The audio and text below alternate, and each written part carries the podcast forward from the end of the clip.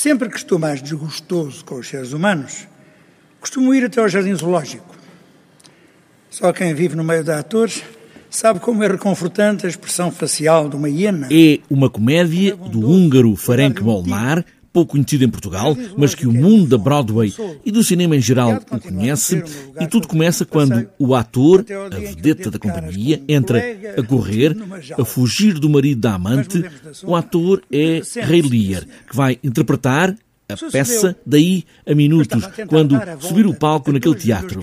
Rodrigo Francisco, que encena este espetáculo, gosta deste humor de situação e onde Shakespeare com o texto legítimo, é chamado também à cena, ou não estivéssemos a falar do Rei Lear.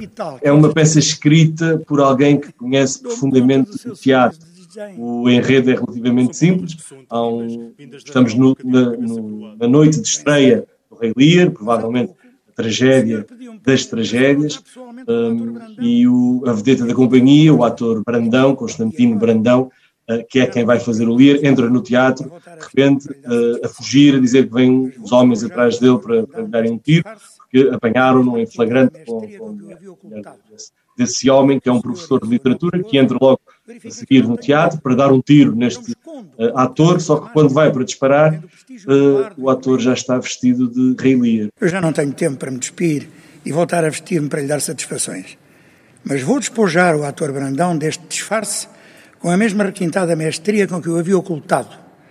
Quero que o senhor e a sua nobre esposa verifiquem que eu não tenho medo, que não me escondo por detrás desta máscara, nem do prestígio do bardo inglês. O Rei Lear, que tem partes do texto neste prelúdio, mas com a comédia do ator principal, faz da personagem para que o marido, enganado, professor de literatura, ainda por cima especialista e amante de Shakespeare, tudo muda de figura. E aqui, o Rei Lear é Rui Mendes. E não podia ser um qualquer.